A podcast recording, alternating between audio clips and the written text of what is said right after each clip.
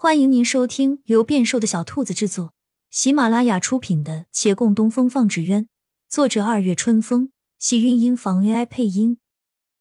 欢迎订阅，期待你的点评。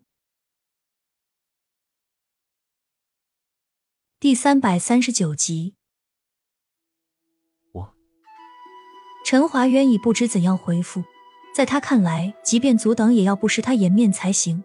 是以才想从那婚书的签章钻个空子，希望能由陆凌这官府出场。若是像流氓一般直接带人去闹，简直是有辱他声誉，也不符合他一贯那光风霁月的形象。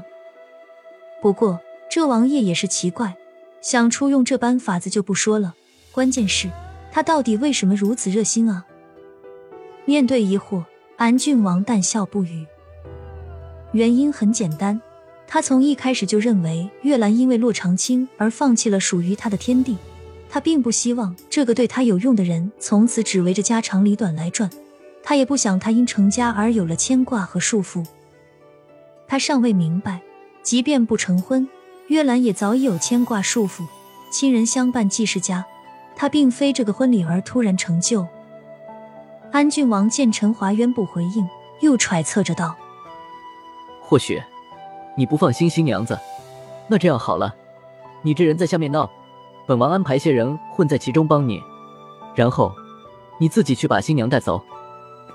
他顿了一下，刻意靠近些，悠悠道：“你就地把生米煮成熟饭，她便再嫁不得旁人。”陈华渊被这话惊到，手上不自觉抖了一抖，又听当的一下，像杯盏落地之声，他连忙垂眼。见自己手边的杯子还放得好好的，他虽然震撼，却不至于惊讶到拿不稳东西。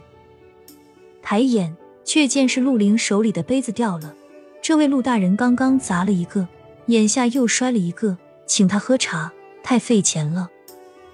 安郡王疑惑的看着摔杯子的人，抬手拍拍他的肩：“陆大人，你方才不是说陈二公子对你师傅有心，你会帮他吗？”这其实就是早一步晚一步的事儿，你莫要那么迂腐。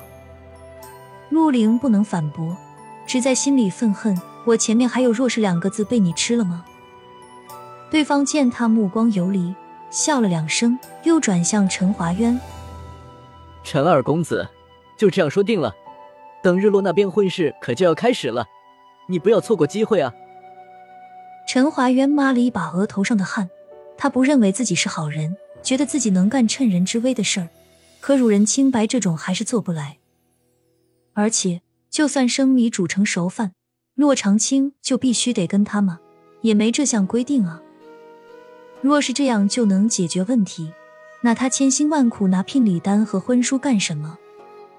安郡王见他也不回应，勾起一个莫测的笑，俯身向前，压低声音道：“本王知道。”在那个时候是不大好办事的，但也只有那个机会。待下面混乱一过，你未必能带得走人，而带走了，人也未必会从你。就算从了你，外人不知你亦会被指责。所以，未免夜长梦多，速速了结最好。本王给你一样东西。他掏出一小瓷瓶放在桌上，这里要点一滴放入茶水中，叫他饮尽。准叫他不会拒绝你。陈华渊瞪着那小瓷瓶，整个人都惊呆了。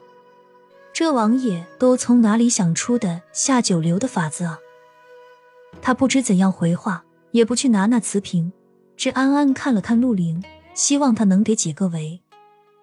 而见陆凌双手紧攥成拳，手背青筋暴露，并没有闲心来管他。可安郡王在于他肩上一拍。他的手就陡然松了。安郡王向他笑道：“陆大人，本王未曾避你，是拿你当亲信，你可不要去告密哦。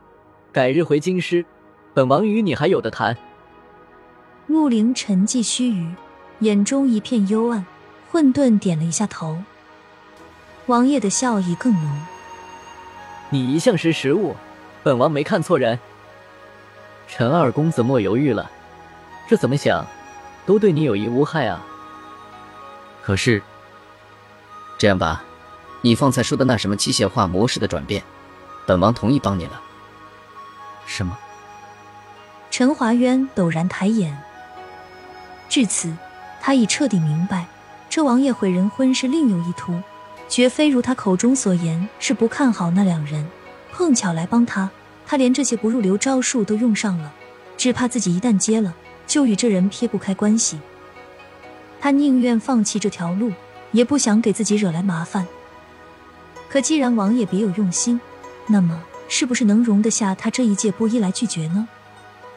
若按他吩咐做，卷入他的是非中，将来或许会有麻烦甩不掉；可若拒绝，那么他现在就有麻烦了吧？